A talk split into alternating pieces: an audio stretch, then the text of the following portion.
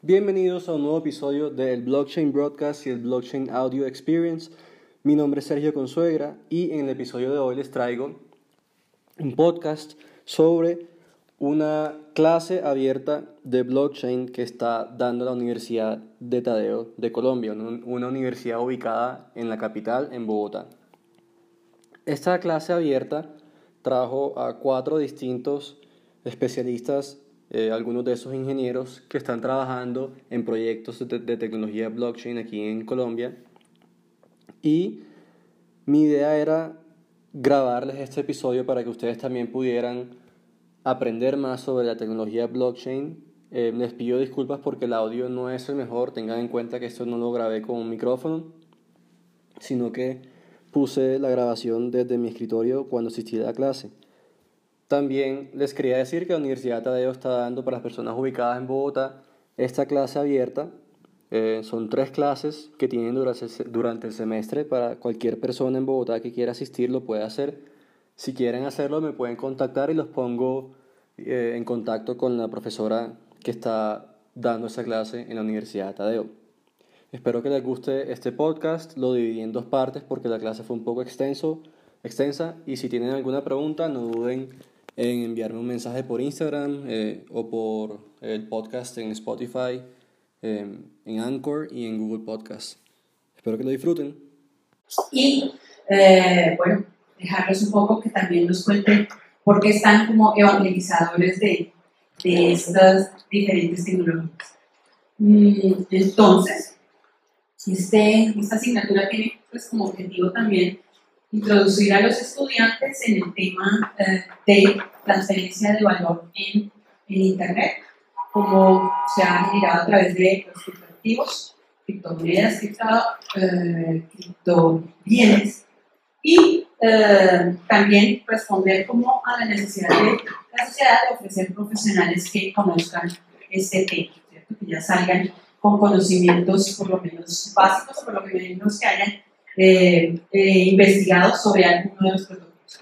En esta clase, digamos que ya hemos tratado siete protocolos, cada grupo escogió uno, los cuales también no solo fueron protocolos blockchain, protocolos blockchain, si ustedes saben, son los que son abiertos, públicos, eh, descentralizados, eh, que, tienen, que pueden conectarse cualquiera, a cualquier nodo, ¿cierto? transparentes, pero también vimos otros que permiten eh, redes eh, privadas eh, o que son licenciados.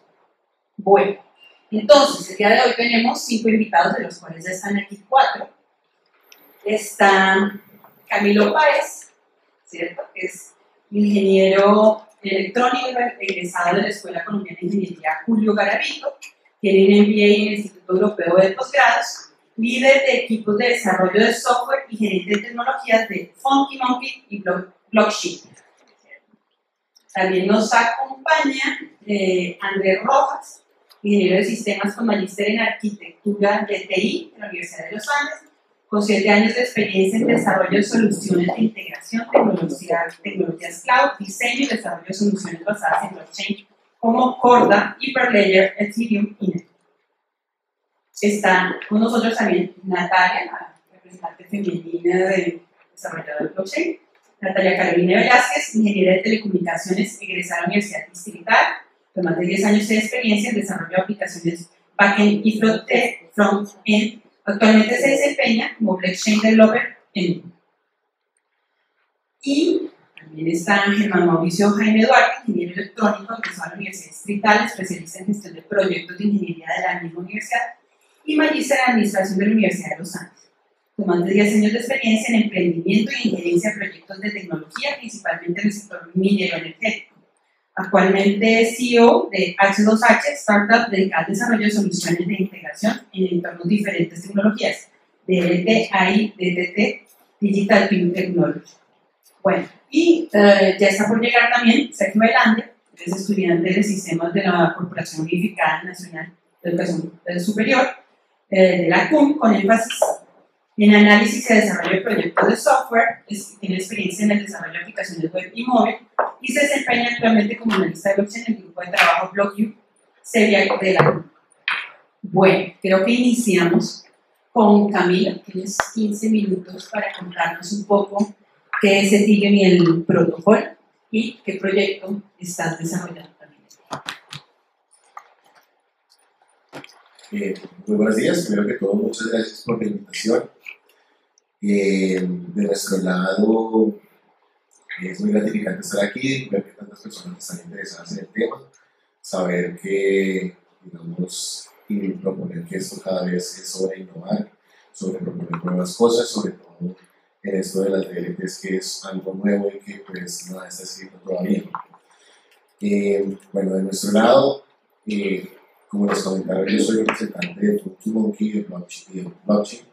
Nosotros hemos venido trabajando en soluciones con blockchain desde el año pasado, sobre todo para el ámbito financiero.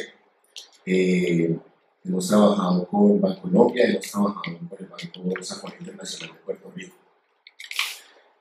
Mm, digamos que no, no, es que hayamos decidido o propuesto eh, empezar con Ethereum, pero dentro del estudio que hizo, hicieron los clientes en el momento de, de, saber por qué tipo de blockchain se eligieron esta eh, por primero por motivos eh, del valor de esta criptomoneda y segundo por digamos, la, los pioneros que fueron en la propuesta para realizar contratos inteligentes.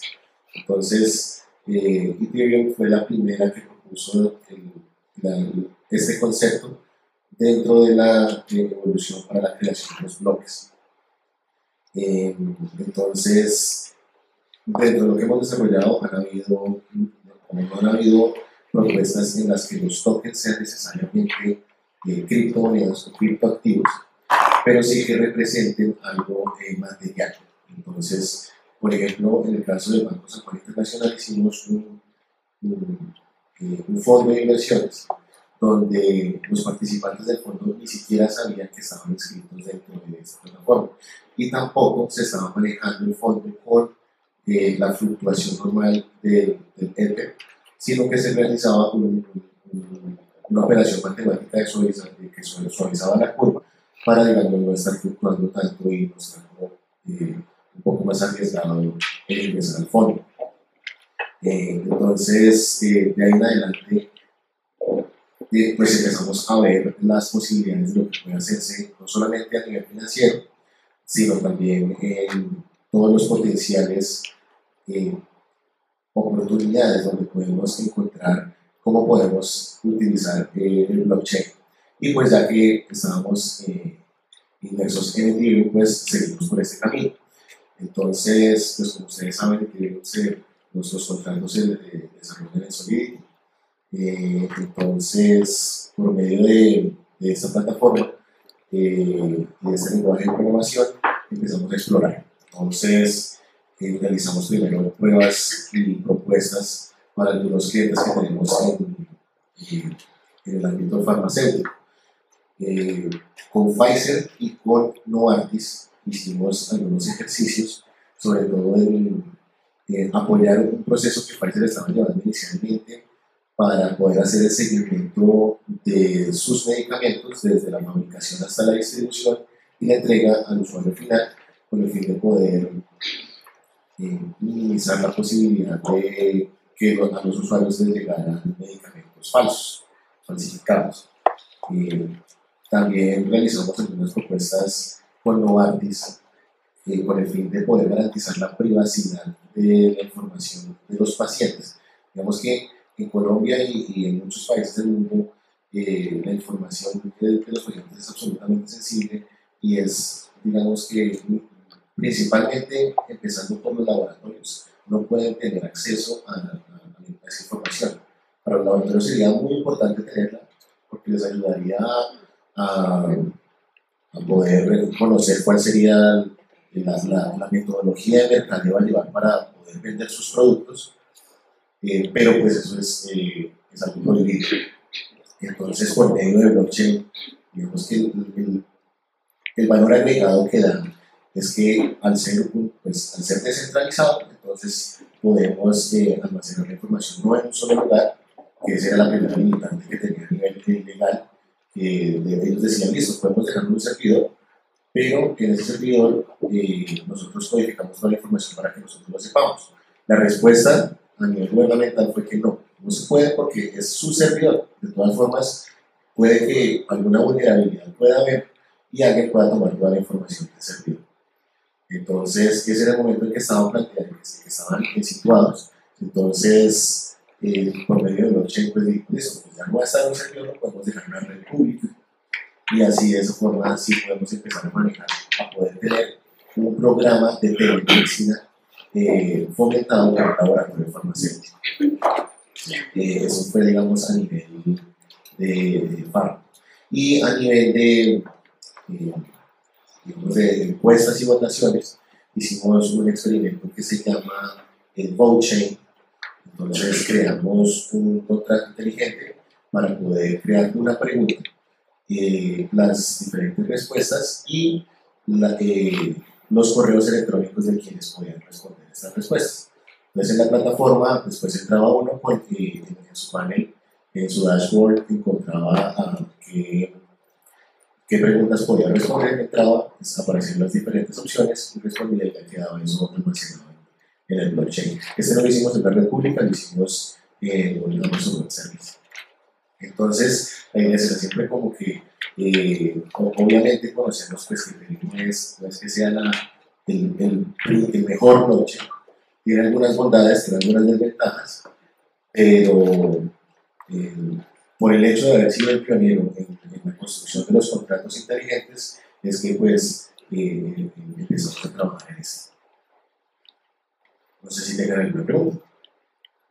Si quieren la La ronda. El, o sea, montaron el IFEM en una red privada en AWS.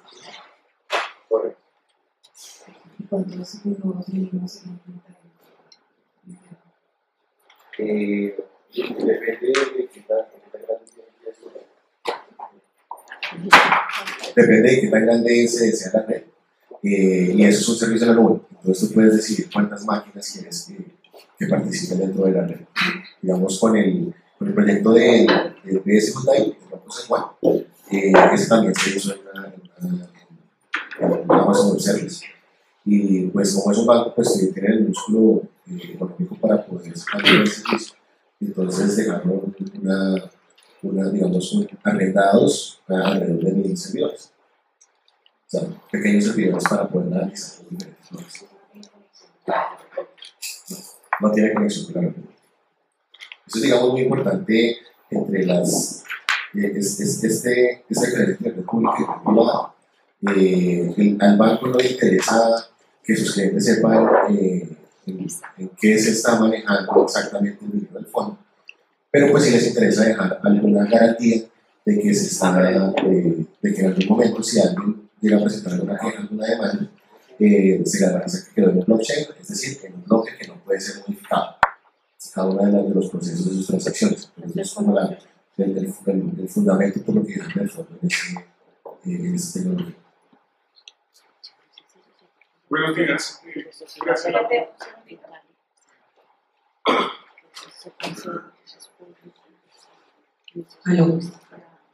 Buenos días, mi nombre es Juan Camilo Reynoso, trabajo en entidad financiera.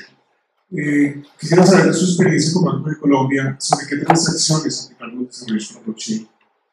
Eh, sobre, en, el, tema de Colombia se trabajó con el Departamento de Innovación. No sé, como les comenté, no se, tra no se trató de hacer un de materializar en algún activo eh, real, eh, dinero o eh, con, digamos, inmuebles, sino que se trata de poder dejar evidencia de cada uno de los pasos que los usuarios están haciendo, por ejemplo, al solicitar un crédito. Entonces, mediante, digamos que la, la idea de blockchain principalmente es poder dejar un rastro de un proceso que tiene muchas secuencias. Y que ese rastro... Hablamos de una bitácora de logs, adicional a los logs normales que quedan rastro de las transacciones. Exactamente. Entonces, cada uno de los tokens, digamos que de los bloques, lo que reflejaban era qué, se, en qué pasó a cada uno de los usuarios, por ejemplo, al, solicitar un crédito de libre inversión. ¿Listo? Eh, pero Bancolombia se está moviendo mucho por eso. Inclusive hace poco compró una fintech eh, que estaba eh, agilizando el proceso de créditos de libras.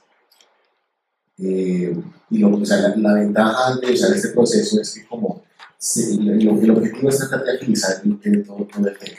Entonces, eh, mientras haya menos personas o menos clientes que tengan que revisar los, procesos que se están llevando y sea más automatizado, entonces es más fácil poder aprobar con el crédito. Buenos días. Eh, una pregunta, pues veo que conoces bastante Ethereum. Eh, una de las cosas que yo pienso hacia adelante es que los contratos, los smart contracts, van a, tener que estar muy alineados con, con sensores, digamos, o, o, ciertas piezas mecánicas o ciertas piezas físicas que aseguren, digamos, un proceso para, para detonar, digamos, algo que esté dentro del contrato. La pregunta un poco es como, ¿conoces, digamos, ya algún tipo de contratos que use o esté conectado, digamos, con Big Data para que pasen cosas automáticas, digamos? Es decir, eh, abre una puerta, entonces, como se abrió la puerta, envía la información al contrato y desembolsa el dinero. O sea, ¿conoces de esos casos ya o, todavía estamos lejos de eso? Eh, se han hecho algunas cosas, sobre todo a nivel de, de identidad, de reconocer quién soy yo. Entonces, hay dos niveles de seguridad. Uno es donde se almacena la información, y ahí entra, digamos, el juego blockchain. Y el otro es, bueno, ¿cómo voy a garantizar, por ejemplo, en una votación, que la persona que está votando por algún candidato presidencial, desde su casa, eh, es efectivamente esa persona? Entonces, eh, uno es, bueno, pues iremos a ver eh, con algún, eh, una huella digital, un sensor de huella, un sensor de retina, un nombre de usuario y contraseña que, que, que la sigla, ¿sí? pero digamos que a, toda, a todas estas, digamos que el, el contrato y el blockchain, lo más sano, podemos decir, es apartar de, apartarlo únicamente como un componente de seguridad para el almacenamiento de la información y tratar la seguridad, digamos, del reconocimiento o de, o de lo que involucra la parte física de la ejecución del contrato eh, a otro sistema. Como tú lo mencionas, por ejemplo, un, un sensor eh, o alguna otra forma de validar. Lo ideal es que sea una validación pues, mucho más automatizada. Si de nada sirve que si yo voy a votar desde mi casa, tenga que algún funcionario ir a mi casa para verificar que yo soy yo. Entonces ahí ya estamos en la Buenos días, mi nombre es Jairo Garita. Eh, ¿Cuáles son las ventajas y desventajas del protocolo Ethereum con relación a los otros, sobre todo los nuevos? Eh, bueno, entonces, eh, Ethereum tiene eh, algunas desventajas en relación a la cantidad de, de, un volumen alto de trabajo, la cantidad de, de procesamiento que tiene. Es, por ejemplo, frente al NET, es muy bajo. Digamos que Ethereum tiene una cantidad de 20 unidades y tiene una cantidad de 1000 por segundo. entonces, eso es algo a tener en cuenta. Eh, la ventaja, digamos, un poco más allá del tema técnico, es quién está detrás de, este gran emprendimiento que se llama Ethereum. Pues hay muchos bancos, hay mucho músculo económico apoyando el desarrollo continuo de diferentes tipos de, de, la capa intermedia eh, para impulsar nuevas cosas, por ejemplo, eh, similares a contratos inteligentes que puedan fundamentarse durante, con, con blockchain, con de Buenos días, eh, mi nombre es Andrés Balaguer. Eh, yo tengo una pregunta más técnica. Pues veo que lo que está ahí y el proyecto que montaron en cierta forma es privado. Eh, ¿Qué protocolos utilizan ahí para hacer la parte privada? Entonces, eh, se utiliza, el, protocolo es blockchain, se monta sobre un servicio que se llama Amazon Web Service. Eh, es, digamos que el, el, este, este servicio lo que nos brinda es poder tener la posibilidad de tener la infraestructura distribuida para poder implementar el protocolo el protocolo está ahí, pero para poder utilizar el protocolo dentro de este Amazon Web Service. Listo, gracias. Bueno, si no tenemos otra pregunta, entonces seguimos con eh, Carolina. Tú tenías una presentación muy buena. ¿Quieres utilizarla?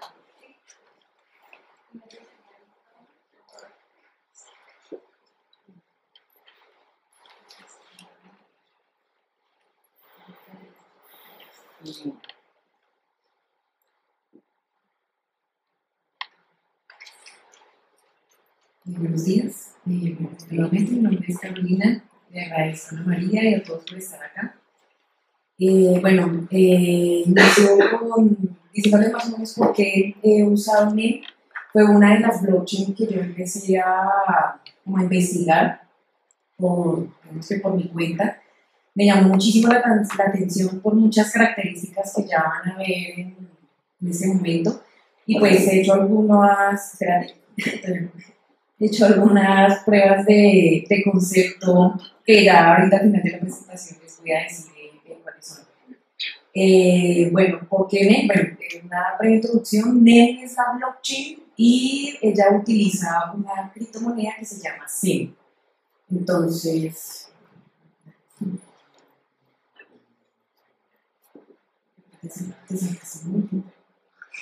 Dale, presentarme.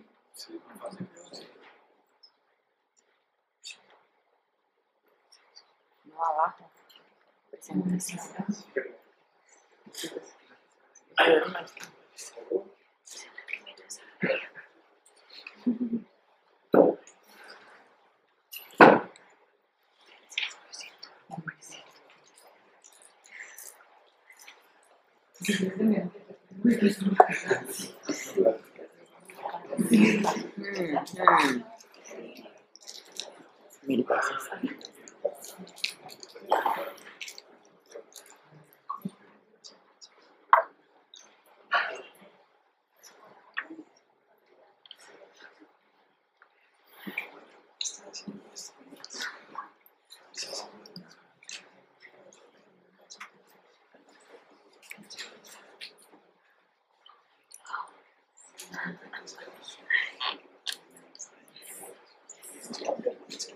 Bueno, entonces, como les estaba diciendo, NEM es la blockchain es la criptomoneda que, usa para pagar las, el, el, combustible que necesita esa blockchain para, para funcionar.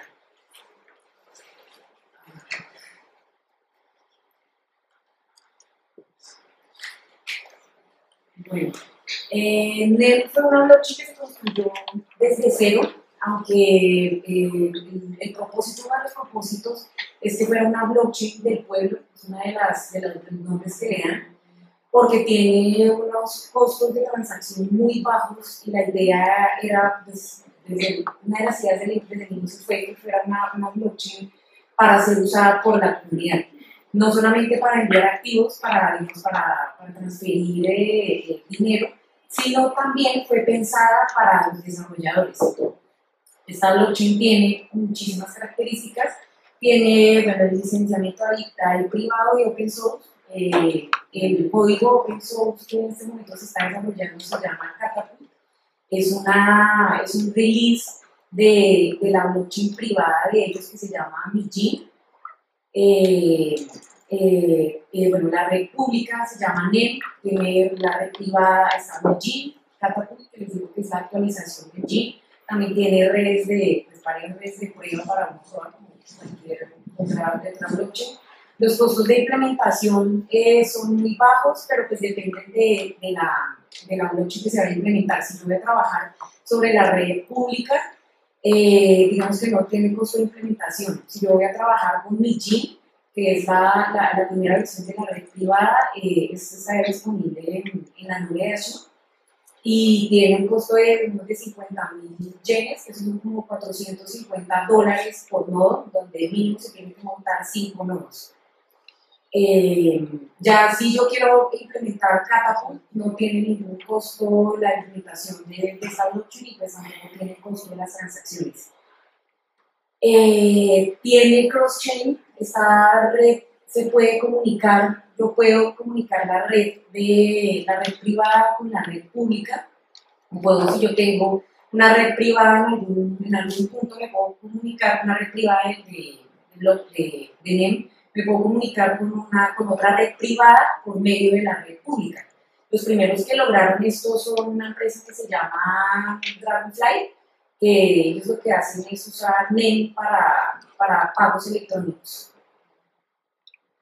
Mm, Bueno, el algoritmo de ciframiento que usa NEM se llama chat El tiempo de transacción es de más o menos un minuto, es lo máximo que se demora una transacción en porque se puede demorar menos. Eh, las diferencias con Bitcoin y Ethereum, pues hay muchísimas blockchains más, pues lo principal acá es que eh, eh, hay una, es un, un término que es Bitcoin es eh, blockchain 1.0, Ethereum es una blockchain 2.0 y NEM es una blockchain 3.0. Si uno busca, digamos, en Google contrato inteligente, lo primero que sale es Ethereum. Y pues como decía el compañero, pues fueron los precursores y, y, y tal, con, con eso fue el el, el, el primero en, en, presentar la idea de un contrato inteligente. Pero NEM ha mejorado estas cosas, eh, acercándose mucho más a los desarrolladores y permitiendo una integración más fácil y, y digamos, una escalabilidad mucho mejor que cualquier otra, que cualquier otra red. Eh, bueno, los, eh, en Ethereum es un poco más difícil corregir bugs. Eh, y eh, la actualización que viene ahorita, como decía el compañero, en Ethereum se manejan 20 transacciones por segundo. En este momento con la red pública y Vigent se manejan 1000 transacciones por segundo y la actualización que es Catapult eh, se espera que maneje 4000 transacciones por segundo. Eso es más o menos una diferencia, una comparación de la integración de la arquitectura de esto, vamos, lo que sería la red de Ethereum. Eh, la red de Ethereum en Ethereum los contratos eh, se ejecutan sobre una máquina virtual llamada IBM, que es la máquina virtual de Ethereum, que es un sandbox eh, que eh, la función de, de, esto es evitar que las cosas que se salgan de control. Eh, pero esto tiene pues algunas vulnerabilidades. En algún momento, bueno, Java también funciona con una máquina virtual en algún momento se descubrió una vulnerabilidad de esa máquina virtual. Entonces, digamos que no es que Ethereum sea inseguro, pero, pero pues existe la posibilidad de que una de estas vulnerabilidades se puedan explotar. Y pues sí, ya se han encontrado algunos, algunas vulnerabilidades y sí, se han habido algunos problemas con la ejecución de los contratos inteligentes sobre, sobre la red de Ethereum. Entonces, así es como está Ethereum, está eh, el sandbox, la máquina virtual y la lógica del negocio, que es un servidor que se conecta a esta, a esta red de Ethereum. En NEM, los contratos inteligentes no se ejecutan sobre la red de Ethereum, sino se ejecutan del lado del cliente. Entonces, eh, digamos que cualquier cosa que se salga de control, se salga de control es al lado del cliente y no va a afectar toda la red de NEM, porque lo que hacen NEM es exponer unas APIs y pues por medio de estas APIs, digamos, solamente lo que está definido, eso es lo que se va a manejar. Nada de lo que no esté ahí, pues no, no va a afectar la, la red de, de NEM. El protocolo de consenso, de consenso se llama Proof of Importance. Eh, básicamente es como un Proof of Stake mejorado. Y bueno, ya sabemos que el Proof of Work es, es el más conocido porque lo popularizó Bitcoin, es también uno de los más seguros, pero pues consume bastante energía. Eh, el Proof of Stake eh, eh, básicamente le, le concede la, la, posibilidad de validar las transacciones al, al, nodo que tenga más, más activos de esa red. Y en el, en, en el Proof of Work, que es el que tenga más capacidad de procesamiento, es el que se, digamos, el que se lleva la, la posibilidad de, de solucionar, el, el, de, de, poder validar la transacción y generar un nuevo bloque. En el Proof of Importance esto es, una, es diferente. En el Proof of Importance es, es como un Proof of Stake, pero además de eso se le agregó un algoritmo que se llama Agent Trust, que es para validar el comportamiento de cada uno de los nodos en la red. Entonces, yo voy a tener la posibilidad de validar, eh, de generar un nuevo, un nuevo bloque eh, dependiendo de la cantidad de activos, que yo, de activos que yo tenga, de qué tanto los mueva y cómo ha sido mi comportamiento en la red. Entonces, entre más transacciones yo haga y, y pues el mejor comportamiento que tenga, es, es más recompensa voy a ganar. Aquí no se llama minería, sino se llama cosecha. Pero pues es, básicamente lo, mismo, minería y cosecha. Eh, bueno, eh, otra de las características importantes y, y pues, chéveres de Tener es que tiene una arquitectura por capas. Eso permite más seguridad, más escalabilidad y pues evita, digamos que congestiones o bloqueos en la red porque todo va por capas. Entonces, el, pues, en, la capa 1 pues, está justamente la de, este, core de NEM. Hay otra capa en donde está la base de datos. La capa 3 viene siendo el, el que se expone. Viene diferentes, tiene siete wrappers diferentes para los programadores. Entre esos está JavaScript, Java, C Sharp, TypeScript, PHP. Tiene Python también, tiene Go. Eh, y bueno, y finalmente pues ya está la capa de cliente, que es en donde se ejecutan ahí los, los contratos inteligentes. Eh, bueno, está otras características que ya tienen, él, aunque esto se podría desarrollar en cualquier blockchain, por ejemplo, digamos, eh, Ethereum, eh, vienen ya unas, eh, unas cajitas, algo predefinido, módulos que yo puedo usar ya, que solamente es implementar llamarlos, poner SDK, llamarlos como un método, implementarlos y ya. Son, entre esos está el módulo de votación, eh, eso permite la mensajería Swift en Catapult, yo puedo desarrollar hitos muy rápidamente. Eh, tiene otras características que son como espacios de nombre y mosaicos. Y eh, una de las más usadas, por lo las que, las que yo uso y que tiene más aplicación, es, es los módulos multifirma, que la voy a explicar más adelante cómo es. Bueno, el, eh, que me estaba hablando ahorita, eh, uno de, las, de, la- de los módulos que trae multifirma y cuentas multiusuario eh, me permite a mí eh, el manejo de una cuenta con diferentes, con diferentes propietarios. Entonces yo necesito la aprobación de, de un número específico de propietarios. Puedo asignar, por ejemplo, que 4 de 5 propietarios se necesite la, la firma de 4 de 5 para poder eh, aprobar una transacción, o 3 de 5. Eso se puede configurar hasta más de 250 propietarios. El otro de los módulos, eh, bueno, si es el módulo de apostilla, esas, bueno, esas características no solamente las puedo utilizar desde, desde la programación, sino que también están inmersas en la, en la nano wallet, que es la wallet de Nemo. Sabemos que ya para, o sea, solo clics, eh, sin necesidad de ser un programador, podría usar el, el módulo multifirma, el de apostilla, el de votación, y, pues ya si yo quiero hacer una implementación y agregarlo a un servidor o alguna lógica de negocio que yo tenga, pues ya también se puede hacer desde el programación. Eh, eh, todos se ejecutan por medio de APIs, con medio de llamados RESTful, pues eso es la, la, la garantía de que nada se va a salir de, de control y pues eso lo hace mucho más rápido, seguro y, y escalable. NEM tiene una biblioteca, una biblioteca en Java y dentro del playlist están haciendo ahorita lo van a sacar en C++. Eh, bueno, la librería de NEM la podemos encontrar online Viene la documentación súper completa, tiene una comunidad muy fuerte. Eh, todas las preguntas que, uno haga, hay siempre alguien dispuesto a, a, a colaborar, pues además de que es muy, muy, muy completa la, la documentación. Algunos casos de uso son estos. Eh, aquí, les voy a hablar un poco de, de, las aplicaciones que, que he hecho. Yo he hecho, la verdad, en este momento solo pruebas de concepto. Eh, una de las pruebas de concepto es el apostillaje de un documento. Eh, subir un documento, eh, pues eso le retorna un, un hash con el que yo puedo validar después que ese documento no haya sido alterado. Si yo le cambio, digamos si es una foto, si le cambio un solo píxel a este documento y después voy a validarlo, pues me va a decir que no es válido el, el documento.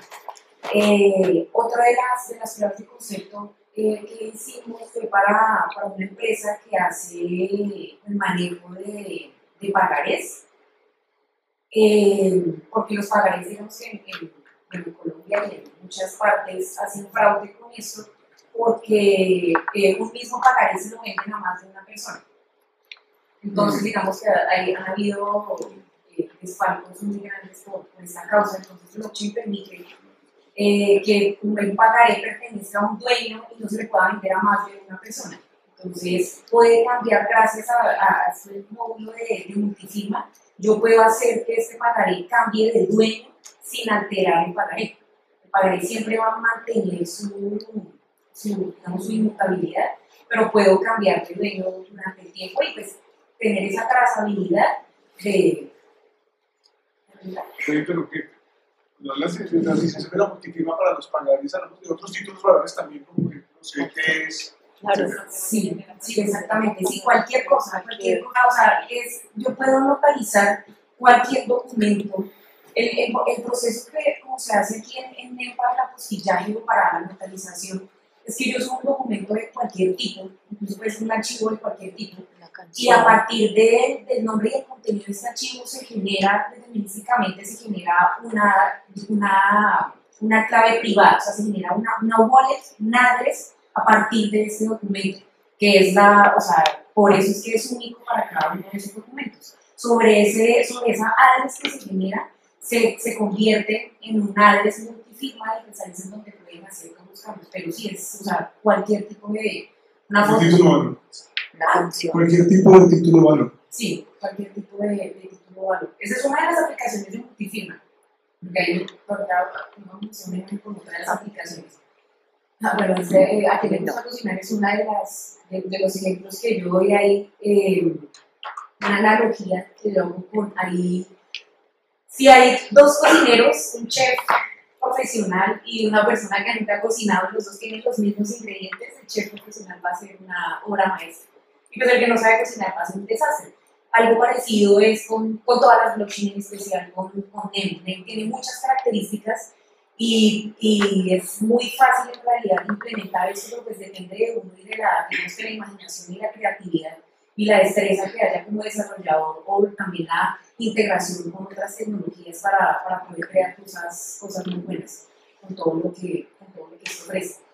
Eh, bueno, algo que no les había explicado bien de los espacios de nombre, eso es, es funciona de una manera similar a los nombres de dominio en Internet. Yo en NET puedo tener algo así como un nombre de dominio, en donde mi empresa eh, tiene un espacio de nombre único de mi empresa que no se puede repetir en la blockchain.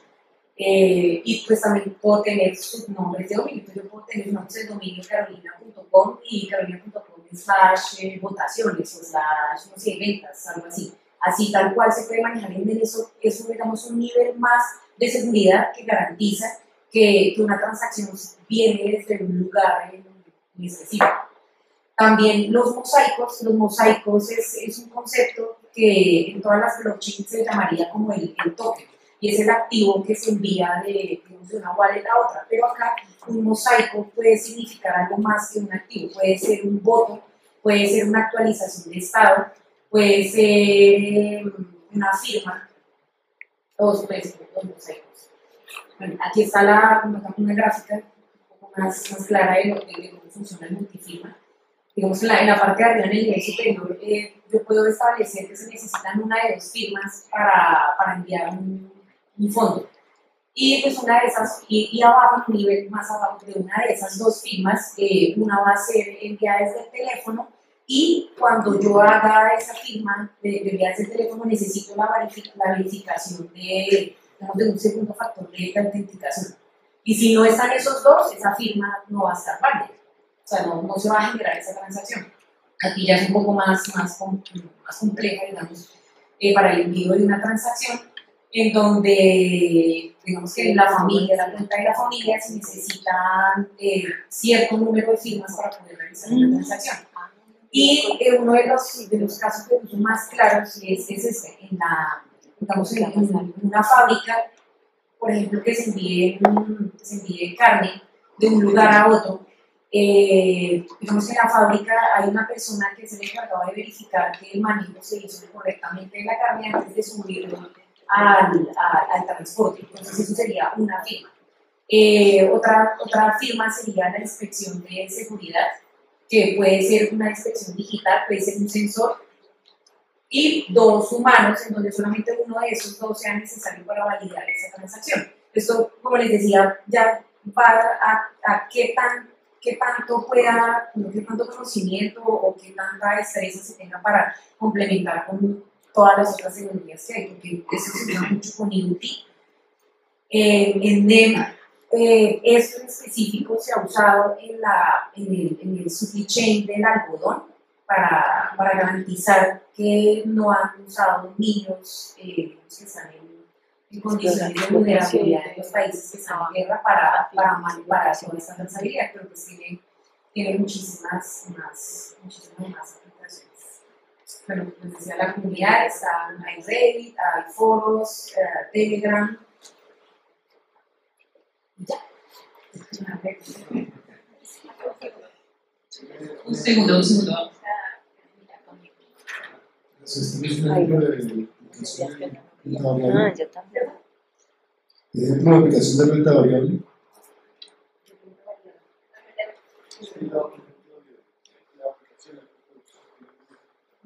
Pues no, tengo, no, la verdad no sé qué es rentabilidad. La mencioné, o de pagares. Ah, lo que está dentro, es dentro de las cosas que se pueden implementar. O sea, dentro de lo que, digamos, de lo que se, o sea, de lo que se podría implementar de él. Pero casos de uso específico, por ejemplo, que yo ya he trabajado, pues que les mencioné.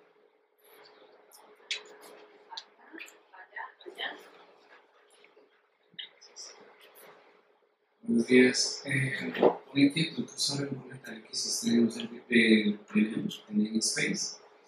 Con respecto, hiciste el comentario que probablemente Carolina o cualquier persona pudiera tener un espacio dentro de la blockchain y que fuera como un protocolo. Mejor dicho, fuera un sitio de esta persona o de esta entidad que sea.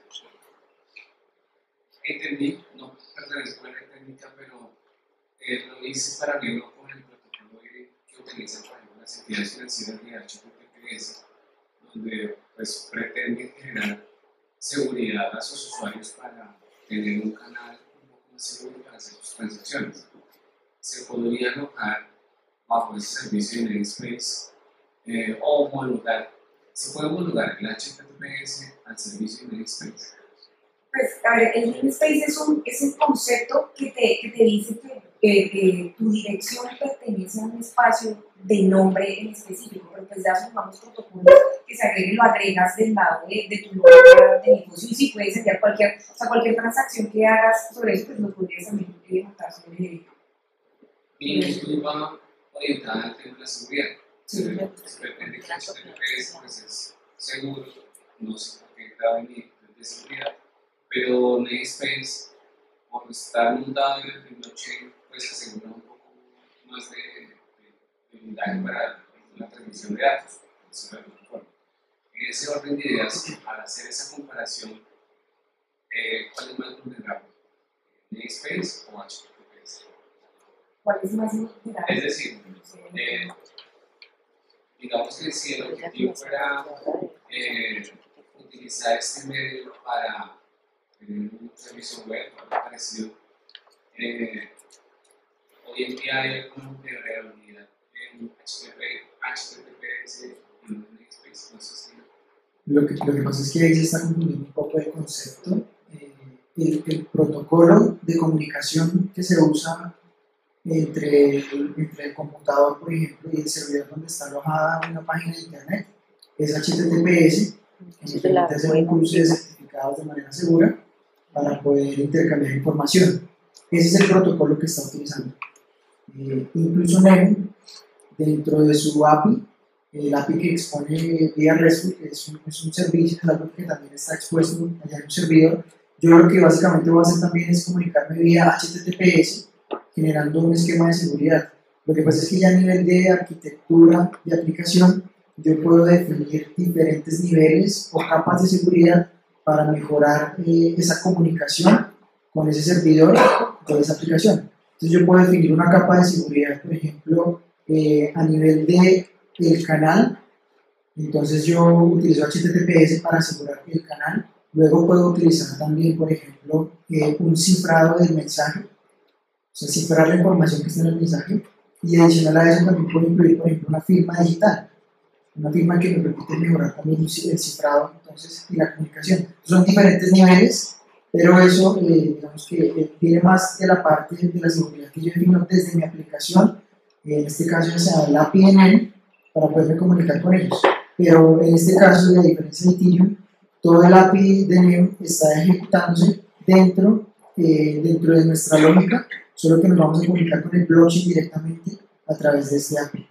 Entonces ahí cambia un poco el, pues, el concepto. Muchas gracias.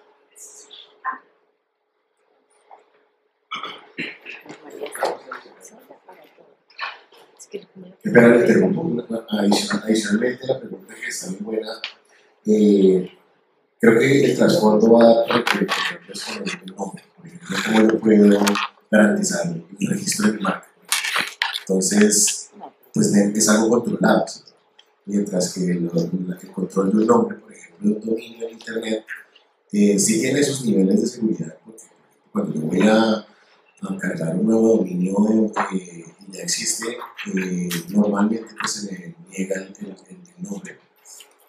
Pero pues también hay muchas cosas en Web que pueden que modificar este, este comportamiento o también cosas en eh, domain fronting que, que pueden, digamos, ocultar algún dominio para mostrarlo de otra forma. Entonces creo que es bien importante esto porque son ya sistemas controlados, el sistema controlado de NEM, eh, que, que me puede garantizar eh, tener mejor guardado el nombre y poder garantizar que me cuide. Eh, buenos días. Yo tengo una pregunta acerca de las ICOs. Eh, tengo entendido que todavía no están reglamentadas aquí en Colombia. ¿Cómo se hace para validarlas en NEM? Ah, vale, pues a ver, lo que pasa es que hay una función aquí con las ICOs, lo, lo que, lo que puedo hacer cualquier blockchain es hacerlas, desarrollarlas. Ya de ahí para allá, si yo quiero poner una de estas, de estos tokens o de, esta, de estas criptomonedas que haga, ponerlo en un exchange y, o usarlo como medio de pago es, o sea, es diferente, o sea, es algo completamente diferente, pero digamos que el solo desarrollarla, lo puedo desarrollar muy fácilmente, que aquí en, en, en NEM lo que se llama es un mosaico.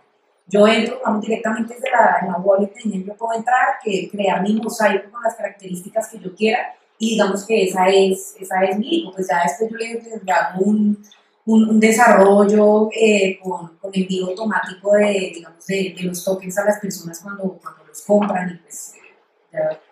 Pero ¿cómo se para validar el vínculo? Si yo quiero hacer la transacción, o sea, la, yo tengo entendido que básicamente de dinero. A fin de cuentas ¿no? Entonces, ¿cómo hago para validar ese tema utilizando la plataforma de o me toca ir porque tengo entendido que en Estados Unidos está ya validado? No, digamos que eso ya se sale de las manos de NEMOS, eso ya no es algo que tenga que ver con ninguna blockchain, sino que ya propiamente en las regulaciones que eso está regulado en Colombia. En Colombia apenas se va a empezar a tocar este tema, ¿cierto? Eh, Colombia tiene una ley de, no de blockchain, sino de captación ilegal de fondos, o sea que si usted recoge fondos pero no da participación como accionario de la empresa, puede ser una captación ilegal de fondos.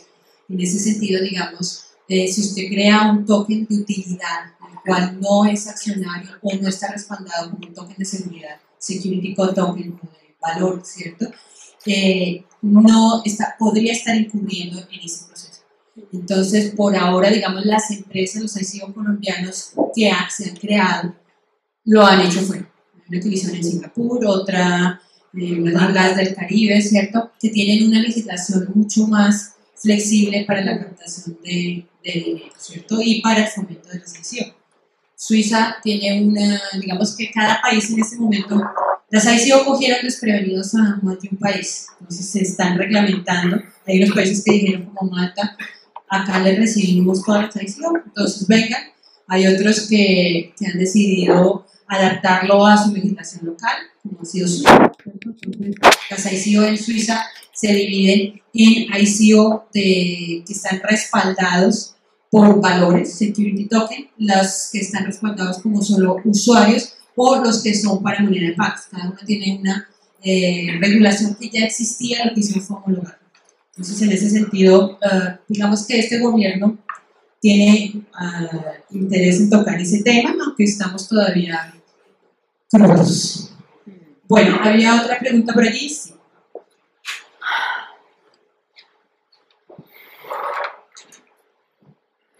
Disculpa, eh, respecto al tema de regulación, la superintendencia sacó ayer una cuantía más circular sobre el tema de, de- captación ilegal a través de los activos basados en blockchain. Pero la pregunta es, ¿finalmente yo puedo titularizar de alguna manera, digamos llamarlo a, a nuestro término sería una titularización de cualquier cosa?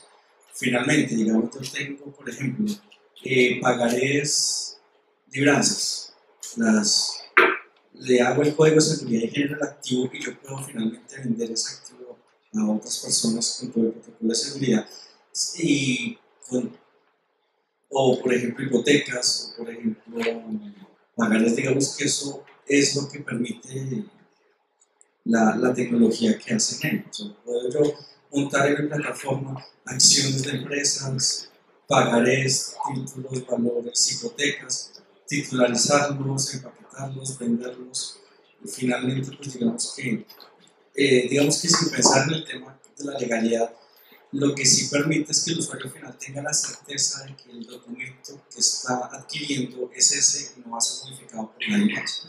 ¿Eso es correcto? Exactamente, de acuerdo. Ahora, en la siguiente diapositiva, usted muestra una relación de causalidad, no, creo que es en la, en la firma, en la última. Exactamente. Entonces, cada uno de estos protocolos tuvo que haber sido realizado por alguien, ¿cierto? Sí, por alguien o por algo. O por algún sistema, digamos, inteligente. Puede ser una firma, puede ser una, un estado que se validó, puede Una ser verificación de una verificación de un estado. Y sin ese protocolo no se activa el. no se- Exactamente, yo, yo digo que vamos a, en la parte de arriba, yo digo que yo establezco que tienen que ser tres de tres firmas para que, para que el proceso se dé como validado. Eh, digamos en la, hay una abajo, en la abajo donde hay dos inspectores, solamente digo que uno de dos tiene que estar para validar ese punto. Yo puedo decir, supongamos si es una cadena muy larga que, eh, no sé, 15 de 20 validaciones estén para, para poder eh, validar que eso es así. Digamos, en, en el sensor de temperatura. El sensor de temperatura puedo poner unos rangos, puedo establecerlos ya dentro ya por medio de IoT. Eh, puedo decir eh, eh, que no sé, mi microcontrolador, Raspberry, lo que sea que esté usando, eh, mande el, digamos, el check de que, de la, o la firma cuando la temperatura no se pase, digamos que no se suba de, no sé, de 10 grados, por ejemplo, si es para manejo de, de carnes o flores, lo que sea. Si la temperatura se pasa de eso, entonces no lo firma o manda un, un estado que diga que eso no pasó. Y pues eso es lo que garantiza, vamos, al final, al final eso no se puede agregar, o pues dentro de las cosas que, que se está, es que, que, que, vamos, en una aplicación la persona pueda ver la trazabilidad completa de todo ese producto y sepa que, que manejó una cadena de frío adecuada, el proceso adecuado, vamos, que no tuvo antibióticos, muchas, muchas cosas. cadenas de certificados de origen sería ideal. Pero cada usuario de esos tiene que hacer un pago para certificar su firma. No, no, no, o sea, depende, si lo estoy haciendo en la, en la red pública, sí cada transacción tiene un costo. Si lo estoy haciendo en la red privada, como es Catapult, no tiene ningún costo cada transacción. Bueno, creo que pasamos al siguiente panelista y dejamos preguntas al final. Es que esta estuvo un poquito buena. Yo creo que dejamos, pero ¿Qué descentralizado es? Sí. Que se van a otro protocolo y ya. ¿Qué tan descentralizada es empezar cómo, o sea, como les dije, NEM tiene una, una blockchain pública y una blockchain privada. Digamos que acá, acá, acá sí hay, hay es que últimamente todos quieren meter blockchain en donde sea. Y blockchain, sí, blockchain, blockchain, vamos a usar blockchain, pero pues como que no tiene, o sea, ni siquiera eh, se, se valida la aplicación de lo que hay. Y esto no pasa solo con NEM, sino con cualquier otra blockchain. Lo- los usos, digamos que lo que yo le, eh, en este caso, en, un supply chain de, algún producto, eh, esto podría ser privado, lo podría hacer sobre una red privada, digamos que tiene aplicación, si cada uno de los puntos también sirve de nodo y lo controla, digamos que uno- una parte es la fábrica, otra parte es la empresa transportadora, otra parte es el, el, el distribuidor. Sigue siendo una red privada, pero pues al estar digamos que los nodos distribuidos en diferentes actores es, es seguro.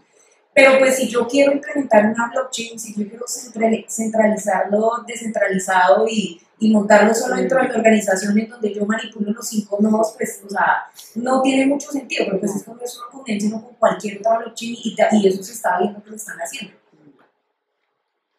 Bueno, seguimos entonces con Andrea Rojas, quien nos va a hablar entonces del caso de Hiper.